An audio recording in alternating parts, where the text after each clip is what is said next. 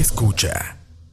Saludos a todos ahí en el chat. Nuevamente, eh, bienvenidos a la casita del horror número 4. Este programa, pues discutimos cine de terror, cine alternativo, eh, cine y series, ¿por qué no? Tal vez podría haber una serie por ahí eh, colada, donde ah, discutimos películas o series em, de terror principalmente, pero también de suspenso, también películas curiosas, extrañas, bizarras, etcétera. Pero nos, el morbo nos llama un poquito a ver estas películas que eh, nos asustan, pero nos gustan.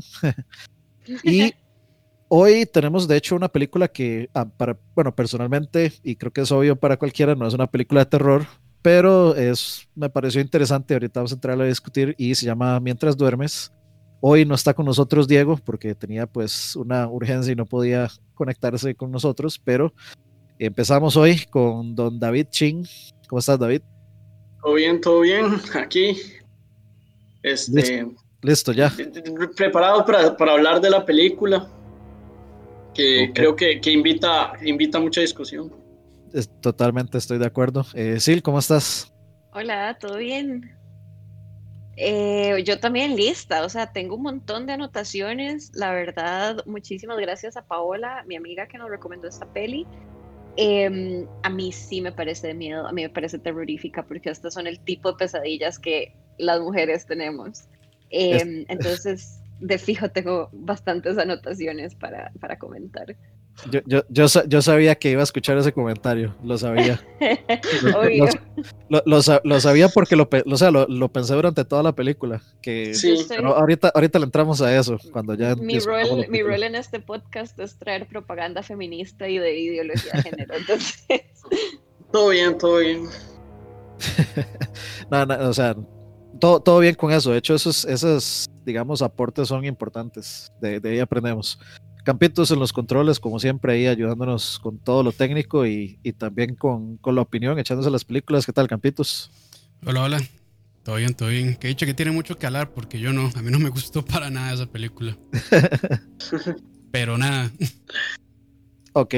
Eh, bueno, de ahí comencemos eh, con las impresiones generales. Empecemos con David. Eh, bueno, creo que en, el primer episodio de La Casita del Horror hablamos, hablamos un poco de esto, de que, em, de que para mí, no sé si para todo el mundo es igual, es un toque diferente escuchar como ver una película de este tipo, digamos, no voy a decir de terror porque, porque para mí, o sea, es una película que genera ansiedad, que, que me genera mucha ansiedad y me genera miedo, pero yo no sé si en mi mente como que yo categorizo el terror eh, bajo ciertos clichés muy establecidos que esta película no cumple, ¿verdad? Eh, entonces yo no sé si cae en terror por ese, por ese sentido, digamos, con un tema de definición, pero como este tipo de películas que buscan generar ansiedad, que buscan generar como, como miedo y ponerlo a uno, como por decirlo así, despertar el instinto de, defensa de uno, es todavía un poco más fuerte cuando la escucho en, en mi idioma, digamos, en mi, lengua materna. Entonces, aunque, es, bueno, el español de España es una lengua diferente, pero, pero, pero digamos, como que, que, ese es el primer punto. Ver este tipo de películas en español me, me genera una sensación un poco más close to home que, que verlas en, en inglés. Entonces por ahí, y, y, después es una película que me mantuvo con ansiedad todo el tiempo. O sea, todo el tiempo me, me manejó con el, me, me, tuvo ese sentimiento incómodo.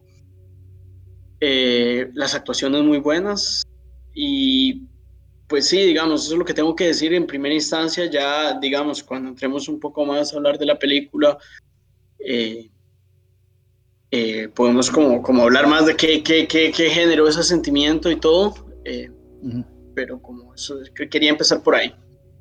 Ok, buenísimo. Sí, de hecho yo, creo que para mí eh, entra la misma categoría la que entra Psycho, digamos, va como por esa misma línea, digamos, de, de un personaje em, stalker, digamos, de un personaje de, claramente afectado mentalmente. Pero bueno, sí, Em, ok, estoy de acuerdo con Chin que tal vez esta no es una película de terror o peli de miedo, como les decimos, pero de fijo, de fijo, de fijo, es una peli que perturba, que, mm, o sea, me parece que está muy bien actuada, digamos, yo al compita este, le creí, o sea, yo al inicio decía, sí, este más un más súper buena nota, cómo cuida la gente del edificio, nice. Todavía no me queda muy clara la relación con, con Clara, hasta que después se hizo evidente. Entonces me parece que el Mae sí actuó muy bien. Este. Sorry por interrumpirte así de feo, Sil, pero como es que va muy, muy de las manos con lo que acabas de decir. Vieras que a mí me parece que actuó bien, pero más bien por todo lo contrario. Eh, yo desde el inicio como que sentí, hay algo off en este mae. Yo, o sea, yo de verdad dije qué buena nota, o sea, como que a mí me pareció Twice y ya después evidentemente no. Em, me parece que es una peli que da para mucho análisis sobre temas de control, em, sobre cómo, sobre la confianza, digamos, con la que las mujeres nos conducimos en el mundo, sobre un montón de misoginia ahí, cero solapada, este, unos mommy issues ahí medio raros. Eh, entonces, sí, o sea, de una peli de miedo, pero de una peli súper creepy eh, y me parece que está bien hecha, o sea, me parece que, que la narración tiene sentido, digamos, todo se va desarrollando en un buen momento y, y sí, en general sí me gustó. Quiero mucho ver qué dice Campos. Adelante, Campos. Eh, pues no, o sea, lo único que puedo rescatar es la actuación del, del... En general creo que estuvieron bien sólidas las actuaciones, pero este... O sea, es... Realmente, no sé, no, no me lograron vender y, me quebraba mucho la experiencia, este...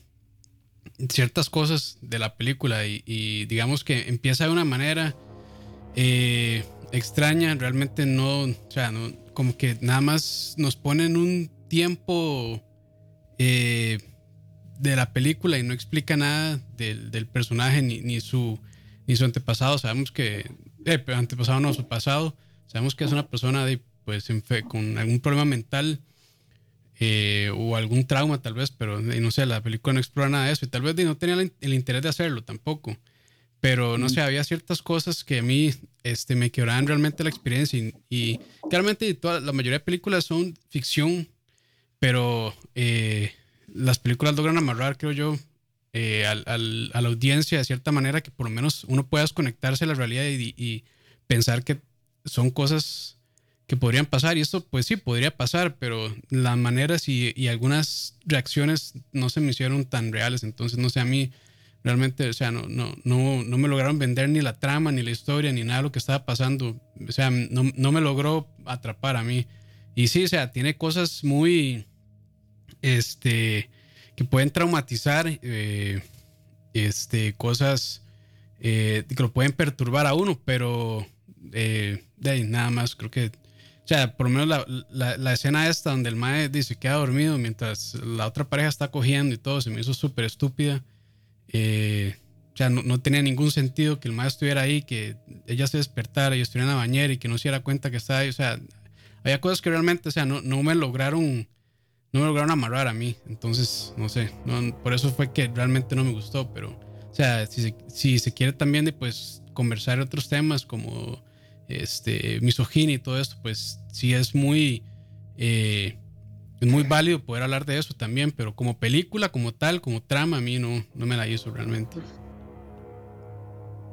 Ok, este, voy a leer un, comentario de Emma que dice por ahí, es una peli que despierta miedos y ansiedades que uno piensa, pero ahí lo retratan.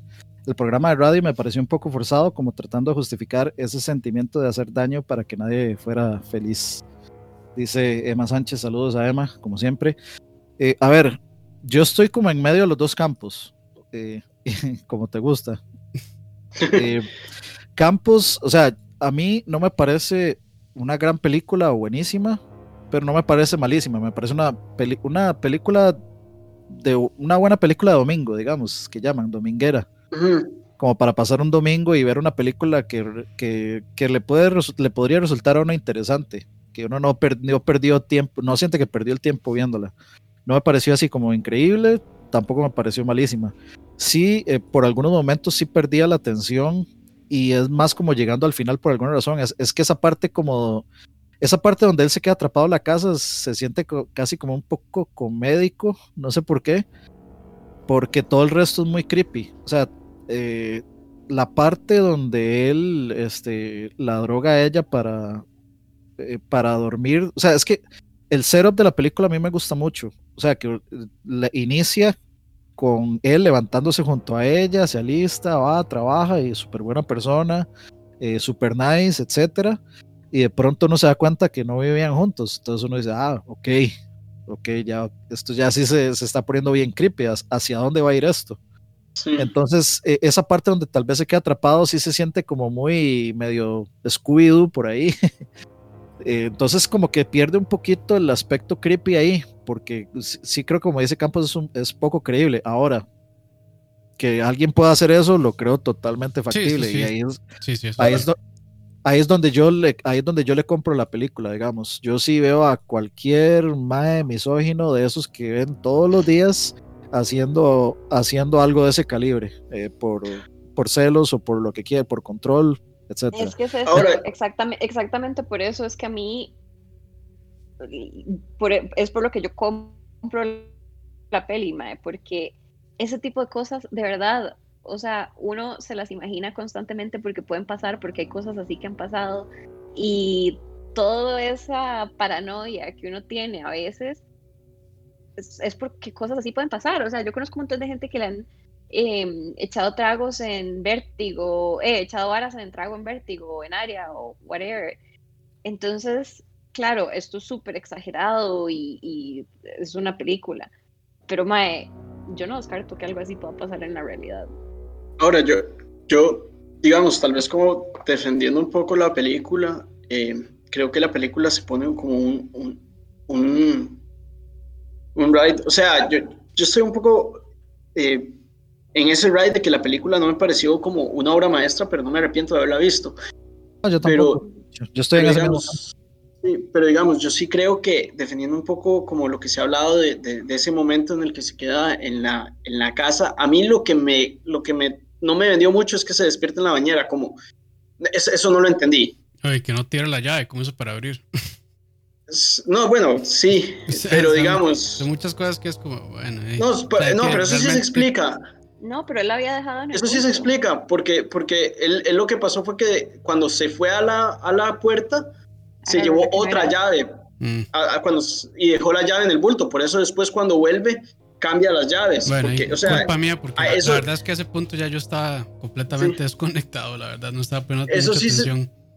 Se, sí se explicó, pero digamos, para mí el punto a, lo que iba es que tal vez ahí el detalle es que la película pierde la capacidad de, atraparlo a uno porque no hay muchas películas hasta donde yo sé donde la película se cuente desde el punto de vista del antagonista y no que sea un antihéroe o no que sea una precuela que trate de explicar tal cosa, sino literalmente que toda la película se narre desde el punto de vista del mae con el que nosotros con, el que nosotros, al que nosotros tenemos que detestar. O sea, yo no conozco muchas películas, en este momento no me viene ninguna a la mente, por lo menos, y no conozco muchas películas que hagan eso. Entonces, tal vez es un poco difícil, digamos, tener ese setup y hacerte meter en la película, porque uno siempre trata como de hacer una película donde uno se identifique de alguna forma con el, con el personaje principal. Y bueno, al menos yo no, no veo que ese sea el, fin de la película y creo que si te identificaste con el personaje principal tienes algunos problemas. sí, y de hecho, bueno, el, es una película con un final que si uno no la analiza así muy superficialmente, es un final súper oscuro porque al final termina ganando el mal. Sí. Termina, él termina saliéndose con la suya. y si, si existe, es eh, dejando completamente los paralelos, digamos, en eso se parece a Joker, en que hablan de una persona completamente distorsionada, eh, que tiene cierta, eh, digamos, cierto plan, cierta meta y lo cumple y al final, entre comillas, le, todo le sale bien. Al final termina funcionando el plan a pesar de todo lo que hizo que fue realmente, digamos, Bill no hay otra, no hay otra palabra para describirlo, digamos. Entonces, tal vez, tal vez por ahí puede haber de un una pequeñísima, así, minúscula conexión, pero a, a mí por lo general me tienden a, interesar ese tipo de historias con esos tipos de twists donde yo no estoy de acuerdo, no, no, estoy particularmente de acuerdo con, con lo que hizo el personaje y mucho menos con que terminara ganando, entre comillas, al final el personaje malo, más después de lo, de lo que vimos que hizo, pero yo creo que me resulta como película más satisfactorio, digamos, que un final más cliché eso, eso dejando de lado, por supuesto, digamos, todo el asunto de... Sí, como ficción. Exacto, si está correcto o no está correcto lo que hizo o no. No es que yo esté, o sea, no es que yo esté de acuerdo con el personaje o que esté a favor de lo que está haciendo o que quiera que gane, sino para evitar los clichés de siempre, del final feliz, digamos. Ahora, una pregunta, el personaje, porque por, lo menos yo no lo encontré, eh, ¿el personaje para ustedes tiene algún tipo de cualidad redimible? porque es uno de los pocos personajes que yo conozco en la historia, eh, que en ficción que yo he visto, que es el personaje principal y no tiene ninguna cualidad redimible. Mae, yo mm. no le encontré nada. O sea, a mí este personaje me llamó un montón, o sea, me pareció súper interesante porque es este Mae que diligentemente va a ver a su mamá, evidentemente enferma, eh, que nunca nos dicen qué es lo que tiene la mamá, pero siempre me llamó la atención de que el madre le hablaba a la mamá y la mamá estaba llorando, o sea, siempre estaba como con un malestar súper eh, notorio. También me llamó mucho la atención como toda la ira, eh, la ira que tenía el mae contra ella, que me pareció una vara cuasi incel casi, porque el mae como que hacía mucho énfasis como en esta puta y, y o sea, usaba palabras de ese, de ese tipo Em, y también en los mensajes que le escribía, como soñé con vos y bla, bla, bla, bla, y te encantaba, parecías una puta. Entonces, o sea, como que me parece muy interesante. No sabemos cómo este Mae llegó a eso, no sabemos qué le pasó a la mamá, no, sabe, no sabemos el rollo de él con la mamá, pero sí es como este daño sistemático como las mujeres que lo rodean, porque la mamá parece que no disfruta que la vaya a ver.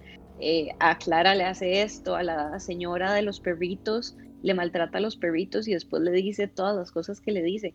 Entonces como que el mae poco a poco va esparciendo ese veneno que tiene adentro y me pareció muy interesante que a pesar de que tenga toda esa ira ahí going on, también tenga como esta fachada de, ok, puedo pretender ser decente al menos por cinco minutos. yo, em, creo que esa es, el, esa es como la marca de, del típico este, psicópata, del típico asesino en serie de esta persona tipo Ted Bundy que por fuera es un amor y es el tipo más educado y elocuente, etcétera, pero tras bambalinas es otra cosa. Ahora, y de hecho yo quiero preguntarle a Campos, que es el, disidente, digamos, o bueno, que digamos yo estoy medio también en el, campo de Campos. ¿Usted, ¿Usted cree que, digamos, tal vez lo que a la película le faltó fue este, digamos, darnos explicaciones de por qué el MA es así, o, tal vez no es eso. Porque yo, o sea, yo siento que, digamos, a mí me hubiera gustado saber cuál es el deal con la mamá, porque la mamá, o sea, yo siento que la mamá es una prisionera de él. Eh, Total, totalmente. Entonces, yo, a, mí me hubiera gustado saber eso, me hubiera gustado que me explicaran cuál es el problema que tiene mamá con Clara. O sea, como que lo hacen obvio y él no soporta verla feliz, lo que quiere es que todos los días no se levante con una sonrisa. pero a mí me hubiera gustado saber por qué. Es extraño y no sé si tiene que ver también con que la película no intenta de ninguna manera con que la audiencia conecte con este tema de alguna manera. Porque como ya dijo Ching, no tiene cualidades redimibles. Entonces tal vez si hacen una historia hacia atrás de lo que le pasó, por qué está así, o sus problemas, o lo que sea, eh, van a dar el chance de que tal vez alguien conecte con él y, al final, pues, que el final para mí es malísimo, pero. Eh, y súper acelerado, pero. Eh, sí, sí, eso sí estoy de acuerdo, como que corre mucho. es y es muy conveniente. Y es muy conveniente también. Sí, entonces yo creo que la película, o sea, no, no trata como de explicar ese tipo de cosas tal vez por para que la gente lo reproche completamente y es 100% reprochable, o sea, No creo que nadie esté de acuerdo con, lo que él hizo. Es pésimo, es una basura realmente. Eh, pero no sé si va por ese lado también. pero al, mismo tiempo, este, es complicado también, por lo menos para mí fue complicado tratar de conectar o, de tener cierto interés por, por lo que estaba pasando, por también el poco desarrollo de personajes que tiene la, la película. Pero, o sea, creo que, e, es, o sea, haber hecho eso hubiera entrado en un conflicto complicado, creo yo, que tampoco hubiera llegado a ningún punto y, o era completamente innecesario también. Entonces, es como complicado, creo yo, porque, o sea, para una buena película es necesario ese tipo de cosas, pero para esta tal vez no tanto. A mí no me costó para nada empatizar con Clara. No, con ella pues todo el mundo creo que se puede empatizar. Yo digo, o sea, el desarrollo de, de César.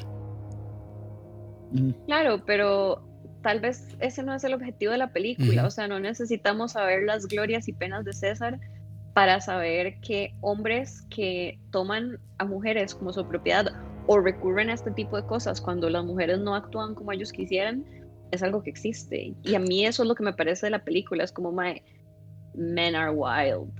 Ahora, aquí hay, aquí hay dos puntos y con uno me voy a, yo probablemente me tire a Silvia muy en contra, pero voy con el primero primero. Eh, digamos, a mí con respecto a lo que estábamos hablando, más bien me gustó el hecho de que no tuviéramos contexto de qué, de qué, del MAE. ¿Por qué? Porque yo lo veo como, no sé si me estoy yendo como muy al ride psicológico, pero a mí me gusta la idea de, que la película presente eh, un, personaje que sea malo, malvado porque es malvado y ya. O sea, punto, es malvado. Usted tiene que aceptar que ese personaje es malvado y que el, mal existe. Y el mal existe y existe y existen personas que no tienen ninguna cualidad redimible y no tiene que ver con su pasado, nada ni mierda. Esto es porque el Mae simplemente es, es está mal, digamos, el Mae. Y de hecho eso es algo que se dice desde el inicio. El Mae prácticamente da a entender que nació jodido, porque él dice, nunca he sido feliz, no recuerdo cuándo fui feliz. Y aparentemente lo único que lo hace feliz es este, hacer a otras personas sufrir. Sí, eso eh, puede ser una lectura así. Eh, digamos, yo lo interpreté así, como el Mae es, es, un tipo que, es, que tiene que psicológicamente, desde, desde su concepción, eh, de ahí está, está jodido. Y eh, con el, segundo punto es que, digamos, y con lo que tal vez me voy a echar a Silvia en contra, es que, digamos, yo no sé si, si el, el hecho de que las personas a las que el, o sea, no me queda claro de la película si el hecho de que las personas a las que le hace daño, como, la, como Clara, eh, la señora, eh, la mamá, si eso, si el hecho de que todas esas personas sean mujer, viene en el personaje de que él inherentemente tiene algo en contra de las mujeres o que inherentemente tiene algo en todo en contra de todas las personas, en contra de todos los seres humanos y este digamos en la película no todas las personas, porque también está el, otro chaval, ¿verdad? al, que lo incrimina y no sé qué, no sé cuánto. Pero eso lo incrimina para quitárselo de encima, porque ya estaban cerca de Sí, pero digamos, ah, pero, Claro, claro, pero a lo que voy es, digamos, no, no, te, no, no estoy diciendo que no sea una lectura del tema, lo que estoy diciendo es que a mí no me queda claro si el fin de la película realmente fue decir que esta es una persona malvada por ser malvada o es una persona que tiene algo particular contra las mujeres y, o sea, a lo que voy es poniéndome en los, en los, en, en, en, en el ride, ¿qué quiso decir el director? O qué quiso decir el guionista, no me queda claro que lo dejara, que dejara claro que fuera algo contra las mujeres en particular. Y no estoy diciendo que no lo sea. No, no, pero ve el lenguaje que utiliza el MAE. O sea, el MAE le reprocha su sexualidad a Clara. El MAE le dice a la señora que se va a morir sola, insinuando que la dejó el tren, etcétera, etcétera. O sea, son cosas con una estricta relación de género. Sí, sí, pero digamos, a lo que voy es, eso él lo hace porque... El MAE no hubiera incriminado al otro MAE si no se le hubiera estado cerrando la oportunidad. Eso es lo que no estoy seguro. Es, eso, precisamente ese es el punto donde yo no estoy seguro. Cuando incrimina el MAE al chico de limpieza, cuando Clara le dice, ah, sí, la policía ya sabe que salen de este edificio. Eso significa que el MAE estaba nada de que lo agarraran, entonces tuvo que agarrar un chivo expiatorio para zafarse de ese tiro. Claro, pero digamos, mi punto no era parte de su plan. eso, eso es lo que no sé, digamos, eso es lo que yo no sé.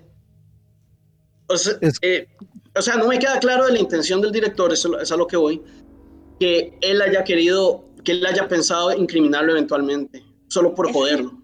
O sea, o sea creo que estás hilando demasiado fino cuando hay evidentes referencias a temas que se le reprochan a las mujeres, como no poder vivir nuestra sexualidad en paz o llegar a cierta edad sin una pareja estable, que son de género, ma. Los hombres no les dicen, ah, mira, pareces una puta porque te estás cogiendo a todo el mundo. No, más bien es como, deme high five, cinco, eh, deme un high five campeón porque te estás cogiendo a medio país. No, no, o sea, hay un este, tema, hay un tema de género inherente. A lo que voy es dentro de la construcción del personaje.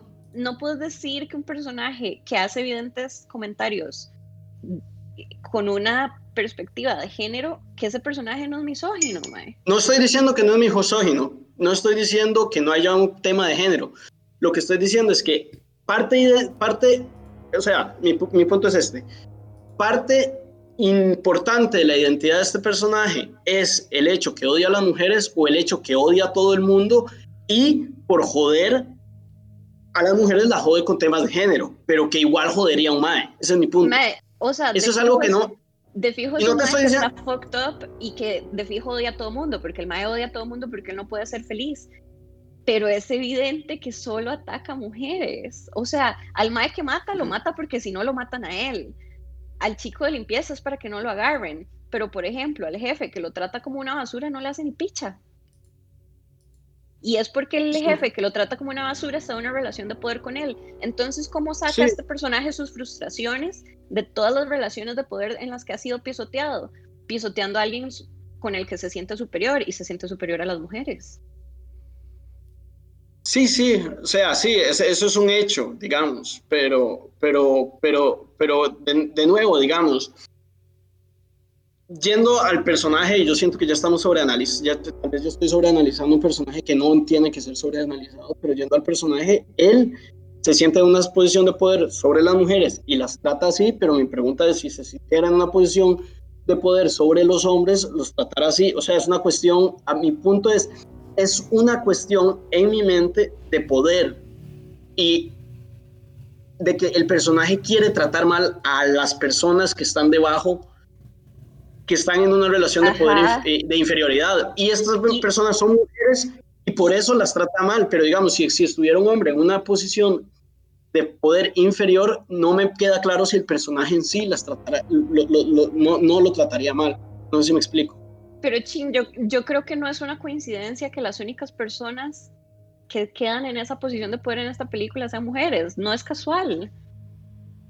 O sea, creo que el mensaje es... bastante claro. Bueno, al inicio sí hay una mujer que está en una posición de poder por encima de él y es la, la vecina, la niña. La chiquita, ajá, que, después casi la tira por una ventana. Ajá, y después obviamente hace lo que cualquier psicópata iba a hacer, que es decirle que quédese calladita o, se o sea, usted y toda su familia y sus seres queridos y todos se van a morir. Entonces ahí obviamente, o sea, si, hay una parte, yo creo que lo, la temática principal es, no es ni con los vecinos, es la venganza que él tiene muy clara contra Clara. Y ahí es donde yo creo que, eh, como también eh, apuntaba Campos, ahí es donde tal vez nos hizo falta de tal vez algún tipo de información del por qué. El por qué no me va a justificar jamás las acciones de él y yo no voy a empatizar con él sabiendo el por qué. O sea, pudo haberle hecho lo que fuera que nada justifica lo que está haciendo. Pero el por qué es importante para no, tal vez para, para no tener que sacar estas conclusiones tan, que podrían ser tan opuestas una de otra de un personaje de pues Bill, digamos, que, que no deberíamos de buscarle algún tipo de, de, segundas, de segundas oportunidades, tal vez. Sí, y yo creo que la película de, intenta, o, o, la idea que da es eso, que él pues es infeliz, básicamente, y no soporta ver a nadie más feliz. Entonces hizo lo que hizo para él tratar de, de, compensar sus problemas mentales, lo cual claramente no es justificable de ninguna manera. Entonces yo creo que va por ahí, pero el, el hecho de que seleccionara a Clara específicamente, pues tal vez es, me imagino que es porque ella es una mujer positiva, porque a pesar de todas las, o sea, las mierdas que le, que le hizo, ella parecía que estaba bien, o sea, que estaba feliz, incluso a pesar de que estaba teniendo los problemas en la piel y todo lo demás. Eh, incluso cuando le, le, tiró esta plaga de cucarachas, ella se fue y el ma hizo, este, la fumigó ahí y regresó y pues todavía, digamos, se veía pues de, de un ánimo, no sé si decir, bueno, de ánimo, por decirlo de alguna manera. Entonces, yo creo que eso era lo que realmente le chocaba al mae, ver una persona que realmente era feliz a pesar de las situaciones. Y, ahora, y ahora que, que, que menciona eso, Campos, a mí es que me parece que eh, eso es un subtema, porque yo pienso que más bien ella no era feliz durante todo eso, eso era una máscara, era una, era una fachada, nada más, era una, era una máscara que ella se ponía de, eh, vean qué feliz soy, este, siempre estoy feliz, siempre estoy de buen humor, no importa lo que me haya pasado, hasta que ya no pudo más, y hasta que pasó lo que pasó con el novio, y, y ahí ya todo se le vino abajo, la casa de, digamos, el castillo de, naipes se le vino abajo completamente, pero al menos yo lo interpreté como que ella no es ella era feliz tal vez al principio, pero cuando César empezó a meterse en su vida y a ocasionarle este, estas cositas una por una, pequeñitas tal vez, pero que se van juntando, ella no era realmente feliz, no estaba durmiendo bien y, o sea, eh, fisiológicamente, si usted no duerme bien, no puede estar feliz.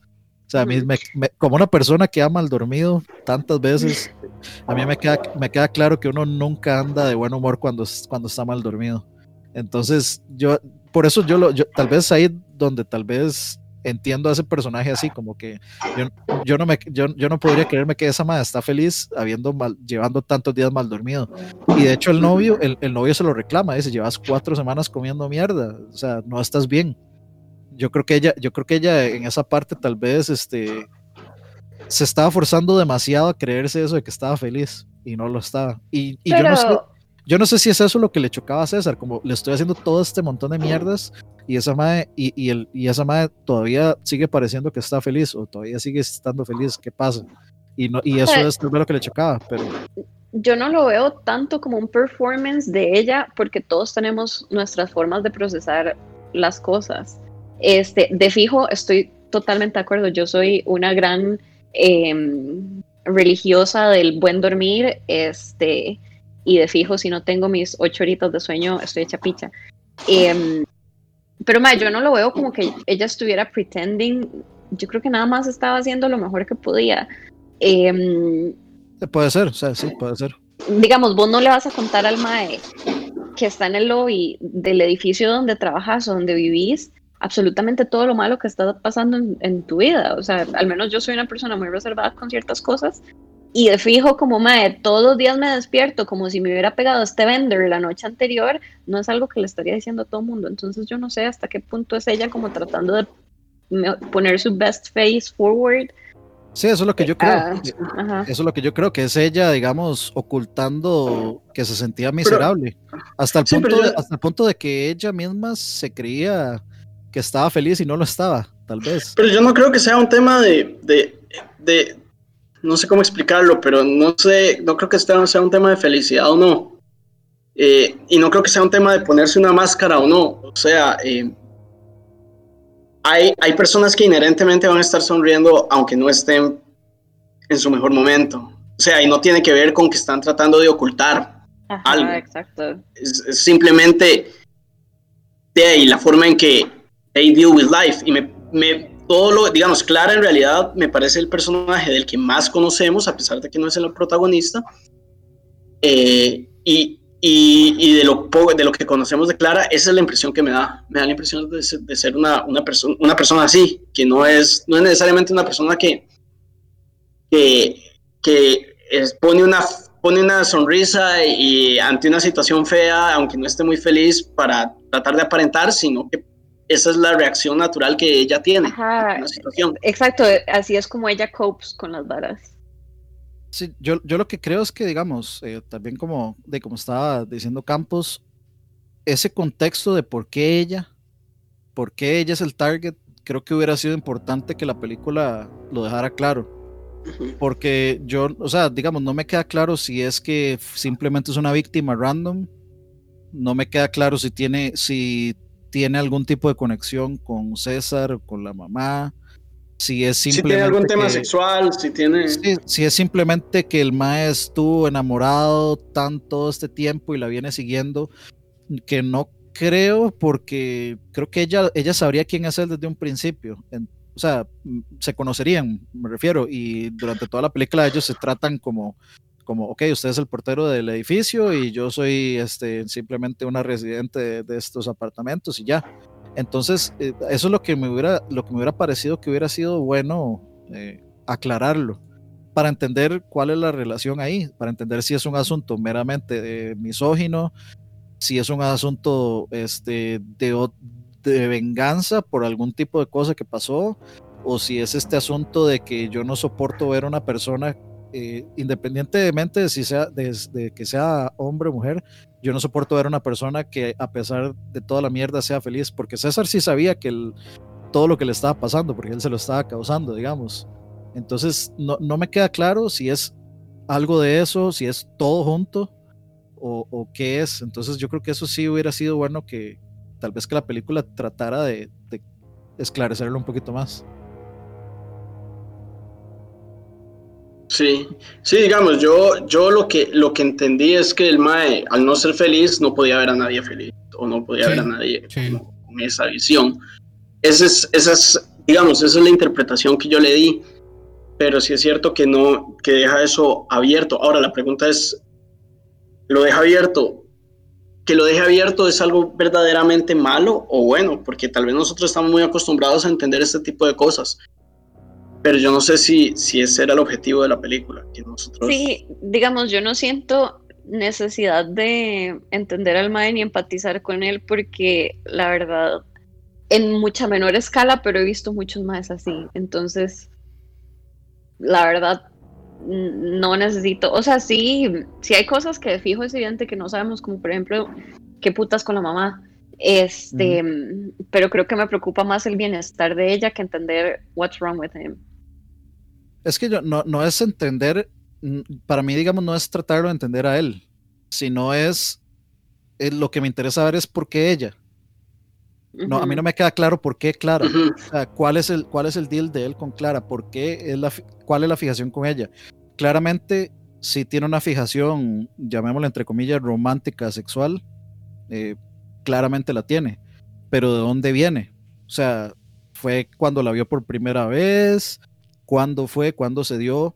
si es una cuestión meramente de yo no soporto ver gente feliz, ok, pero entonces, ¿por qué Clara? Ah, eh, generalmente, digamos, cuando uno ve a los residentes, los residentes tienden a verse, entre comillas, feliz. Por ejemplo, la señora de los perros se veía siempre feliz, ¿por qué no ella? Aunque, bueno, a, ella la ataca, digamos. Y, la, ataca particularmente cuando la ve feliz.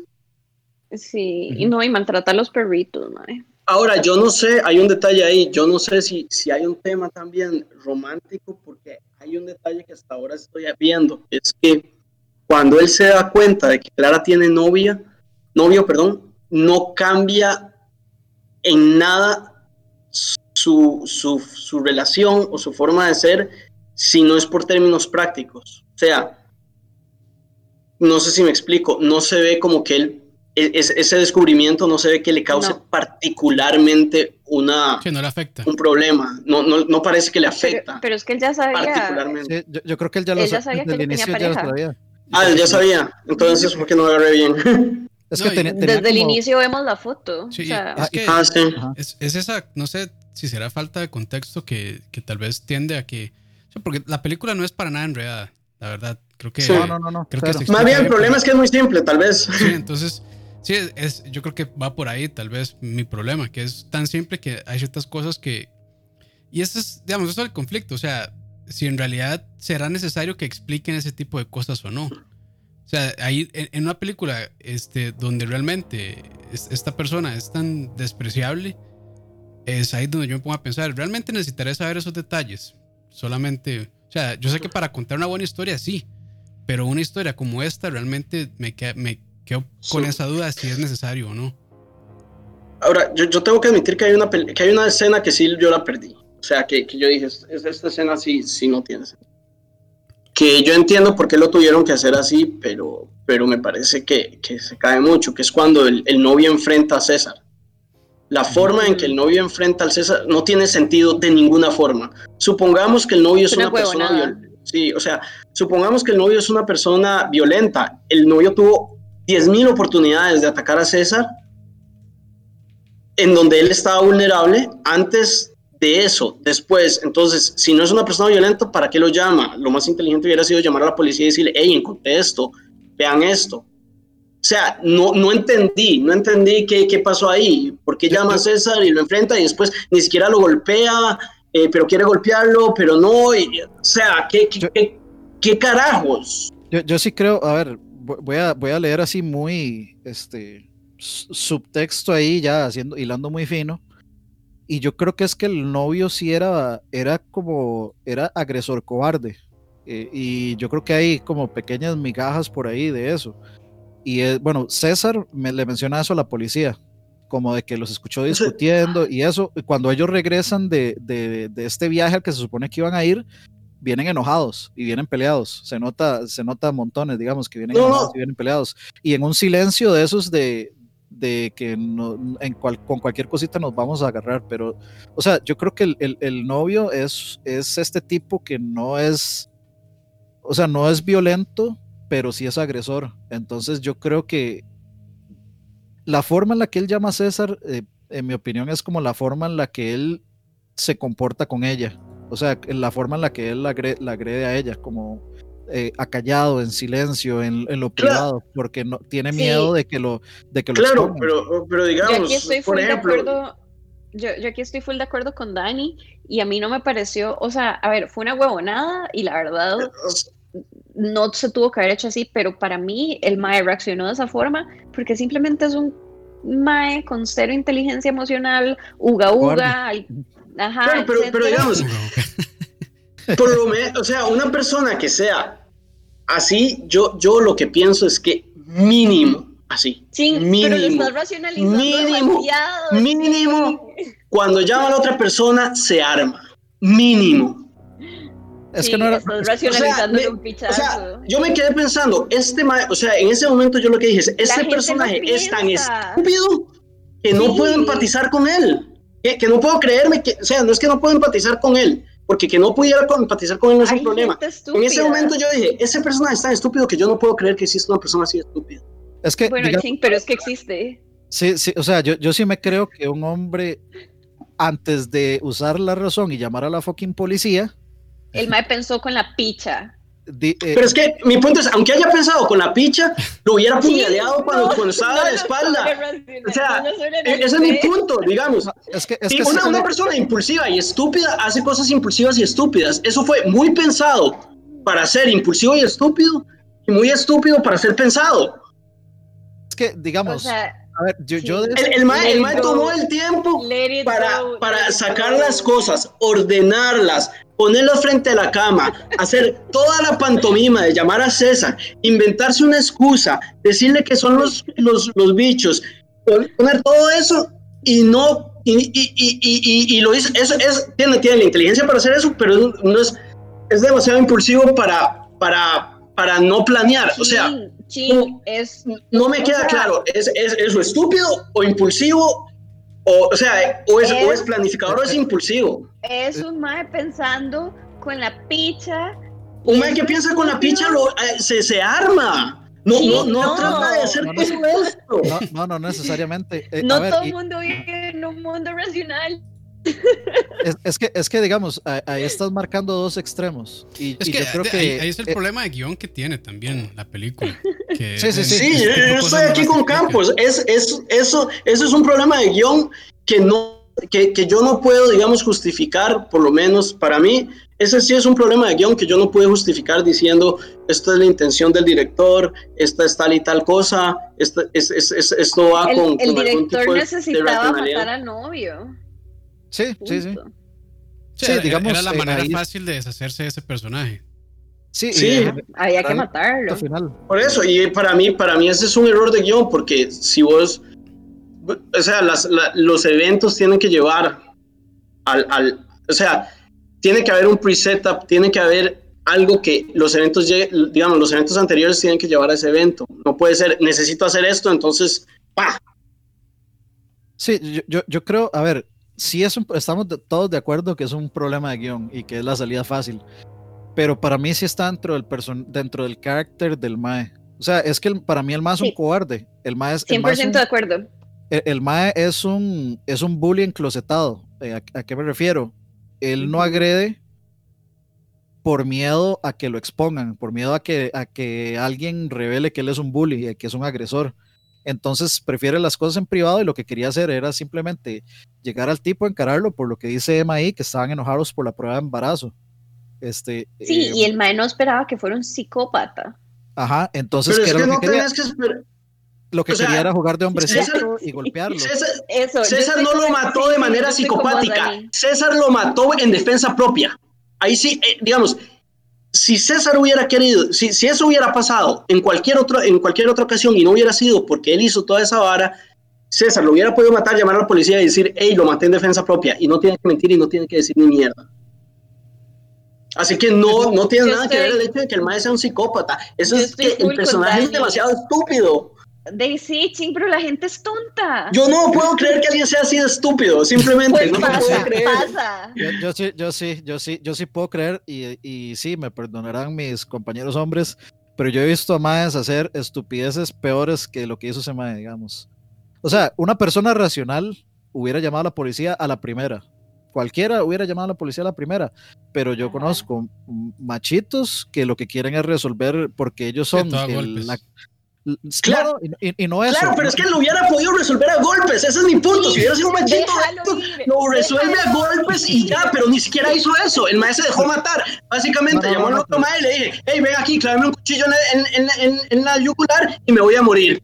No, pero, o, o sea, Y es que sí- ni siquiera fue un cuchillo, fue una mierda se quebró, entonces Fue- le un pedazo. Sí, Ajá. pero, pero, pero hay que, hay que aclarar ahí que el Mae sí intentó, sí intentó, eh, o sea, cagarlo a golpes. Sí lo intentó. No, no lo intentó. O sea, sí, pero no. Sí, no- sí, sí, sí, se lo intentó. Sí lo todo, El force- todo el forcejeo eh, em- eh, empezó porque él se le tiró a darle golpes. Y pero ahí no lo donde- golpeó. O sea, teniendo 10.000 oportunidades, no lo golpeó. Yo, Bueno, yo sí, sigo, ya, yo sigo o sea, Déjalo ir. La déjalo conclusión ir. a la que yo llego es que, es que seguimos discutiendo sobre esto porque el guion en esa parte se cayó al suelo completamente. Y nada más ocuparon, 100% ocuparon, de acuerdo. ocuparon Sí, sí, hacer el, el Game of Thrones y empezar a matar gente solo porque ya necesitaban resolver y, y cerrar ciertos arcos que habían abierto y claramente lo hicieron de la peor manera. Entonces, de, pues, eso de, es, es nada más en servicio al guion y a que avanzara la historia. Pero digamos que sí, Sí, sí. eh, Es, o sea, la manera en cómo se dio es bien idiota. Sí, sí, sí. O sea, no, no hay duda, no hay duda que es una idiotez. Lo que, nada más lo que yo digo es que yo sí veo, yo sí hay veo más que también son muchos así más, yo sí veo a muchos más que hubieran hecho exactamente lo mismo, a jugar de, de machos alfas Sí. y, y no son, y la verdad es que no son machos alfas, entonces llega machos alfas, empieza el forcejeo y pierden Sí. y se mueren. Lo que, Entonces, lo que pasa ahí eh, es eso, que, eso nada más ahí, no, es, no lo estoy justificando, o sea, estamos claros que es, es un problema del guion. Sí, es que ahí, y también, o sea, para mí es tonto porque la única, digamos, el único motivo que el novio tenía, sea, razón de ir a buscarlo es porque se lo topó ahí en la entrada, al- al- en la mañana de, de- del, del- a ese día donde el maestro se quedó ahí encerrado. Fue como la única realmente opción, porque lo demás, o sea, él, digamos que no dejó como evidencias claras de que hubiera sido él. Entonces, o sea, que el más se fuera de primeras a él y pensando que él había embarazado a la, a la novia solo porque apareció ahí, es como, no sé. Bueno, pero digamos, el mae sí, el mae sí, digamos, sí, hay, ahí sí hay como cierto setup, porque el mae sí dice como, en ese, en ese, en ese bulto habían cosas muy raras. Sí, sí, prácticamente sí, sí. se lo va a entender. Y después le dice, usted necesita eso. O sea, ya el mae para como que tenía la sí. espinita. O sea, ahí sí me parece que por lo menos hay cierta construcción. Digamos, mi problema es que por lo menos si se hubieran agarrado pichazos.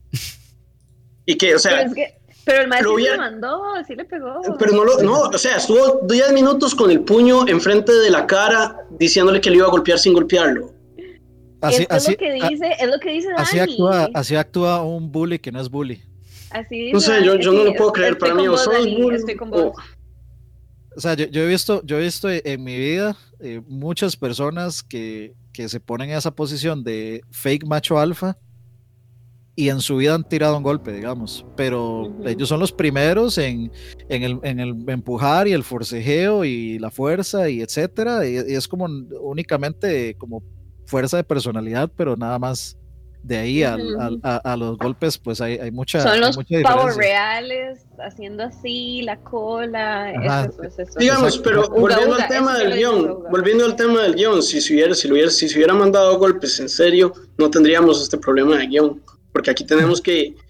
O sea, estamos, estamos por, por decirlo así, si se hubiera mandado golpes de una, ya estaría cumpliendo un arquetipo mucho más conocido y por lo menos personas que yo particularmente he conocido mucho más y que yo creo que pero yo he, conocido, yo he conocido a las personas que, que Dani estaba escribiendo. Sí, yo, yo también. Puede ser, puede ser, pero no es un arquetipo tan conocido en, el storytelling. Es súper común, bueno, en la vida es súper común. Sí, en la vida sí, tal vez de lo que Chin dice podría ser cierto, que no es un arquetipo de, típico de cine, pero, y tal vez más bien, eh, eh, tal vez yo le estoy dando más crédito del que debería por una escena que, que, sí tiene razón, es no tiene lógica, digamos. A ver, aquí, aquí, aquí yo, yo digo, digamos, puedes hablar de la vida, y sí, yo tal vez conocí a alguien que tal y tal cosa, o por mi vida yo he conocido mucha gente, pero si quieres construir un personaje con tan pocas herramientas, para mí tenés que ir a los arquetipos que, que son conocidos en, medio, en los medios. Sí, sí. O sea, el cine es muy formulaico en ese sentido, digamos. Exacto. Si quieres salirte de eso, tenés que dar más explicaciones, lo siento.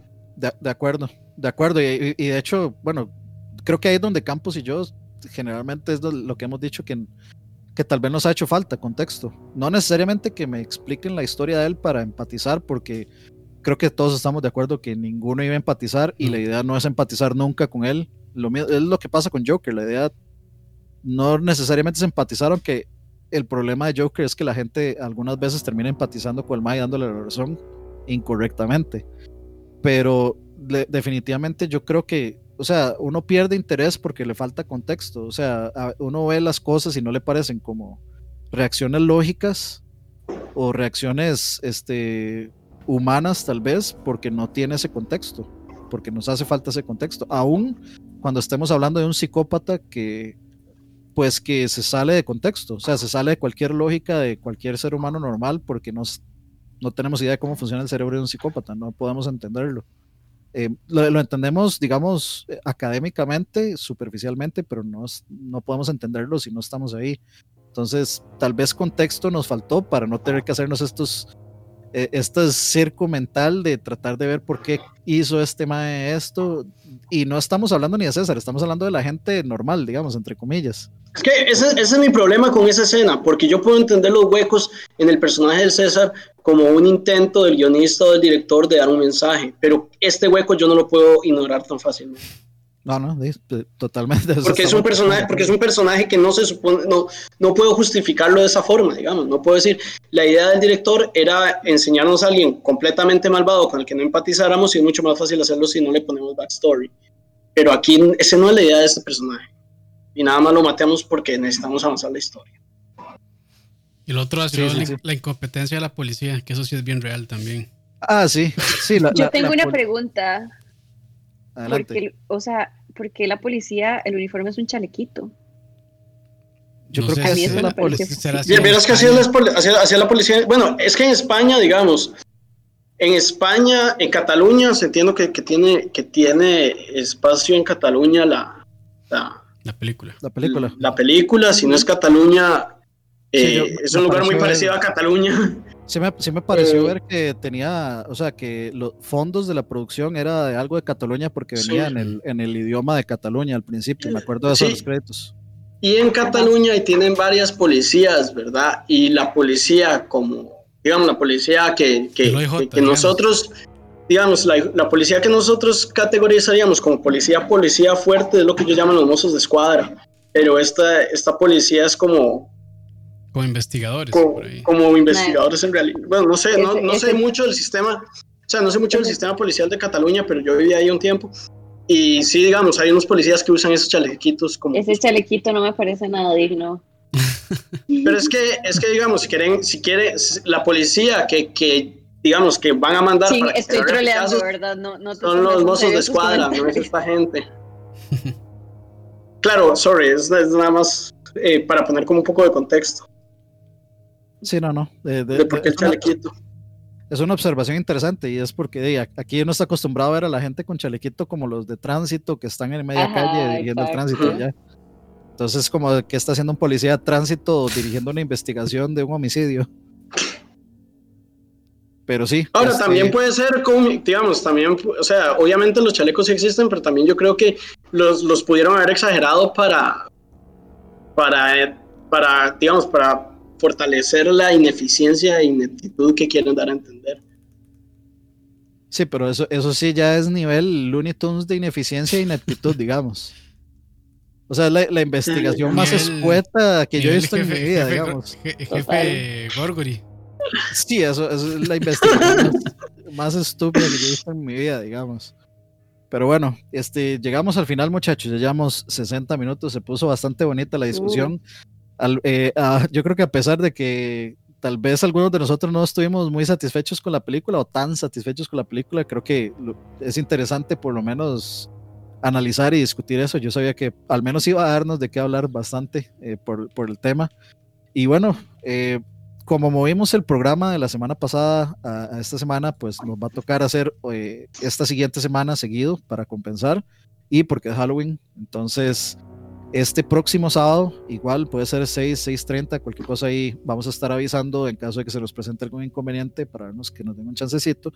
Vamos a estar analizando otra película, la cual concordamos que eh, tenía que ser un clásico y nos decidimos por eh, Drácula de Bram Stoker, la- el clásico, que en Campos... La- no- Campos la no película a se llama- Keanu Reeves. La película se llama Drácula de Bram Stoker. Bram Stoker no es el director, Sí, es el autor del libro. Es el autor. sí. Es el autor del libro, correcto. La película es dirigida por quién? Francis Ford Coppola. Coppola. Ah, sí. Francis. Ford Coppola y Casi este, nadie. y está mi segundo actor favorito de todos los tiempos, Gary Oldman.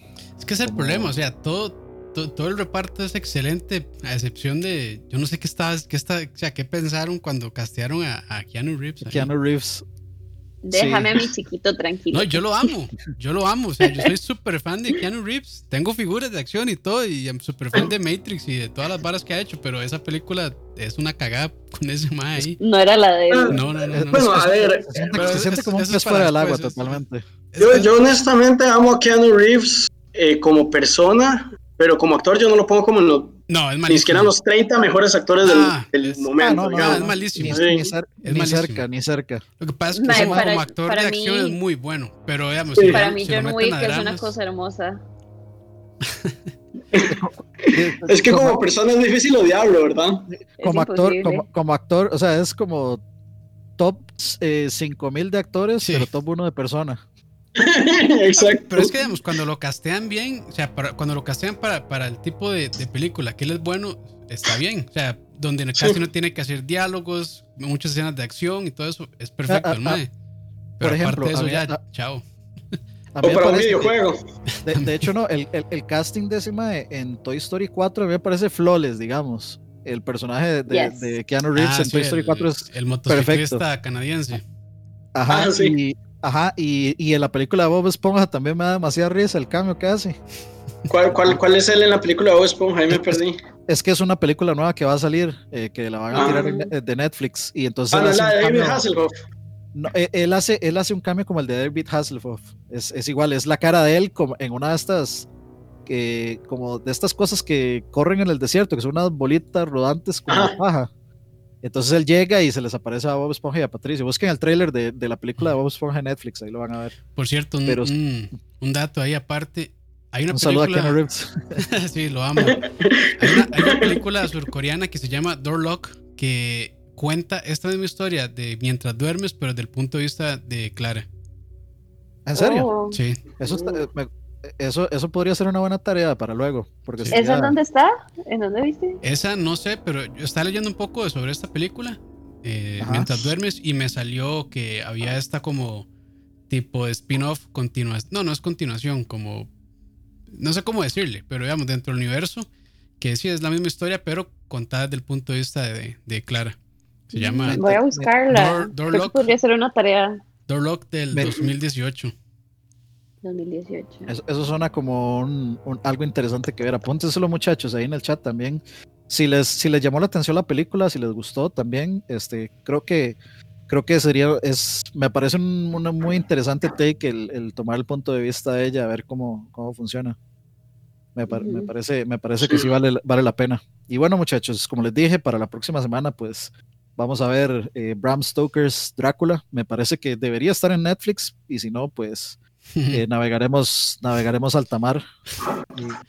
Que no navegaremos la Silvia, Silvia va a conseguir el DVD, va, a conseguir el DVD alquilado. Me tienen que ayudar porque yo no. En, un, en, un, en un video que haga, que traiga películas originales. Primero tengo que encontrar un DVD porque yo ya no tengo un aparato de DVD, pero bueno, ahí vemos. Por cierto que yo, digamos, vi dos películas seguidas. Vi Mientras duermes, la vi ayer, y vi Parasite, que no la había visto. Uy, qué bueno. que se, fue de lo más bajo a lo más alto.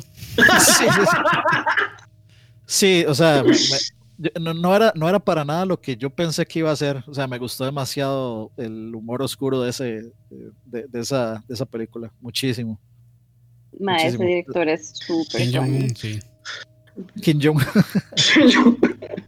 Se muy idiota.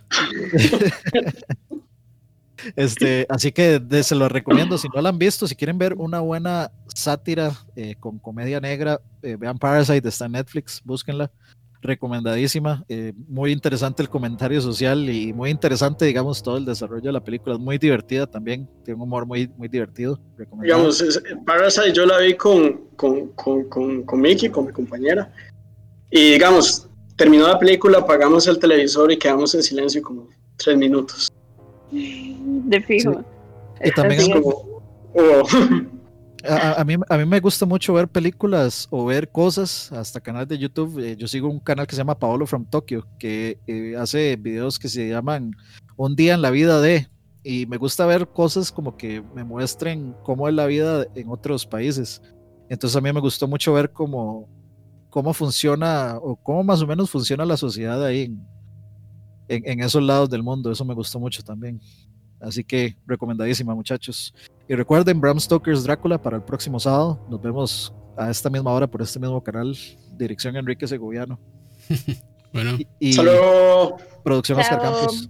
Chao, Nos vemos, chao. gracias a David, gracias a Sil, gracias Campos. Buenas noches. Adiós. Bye.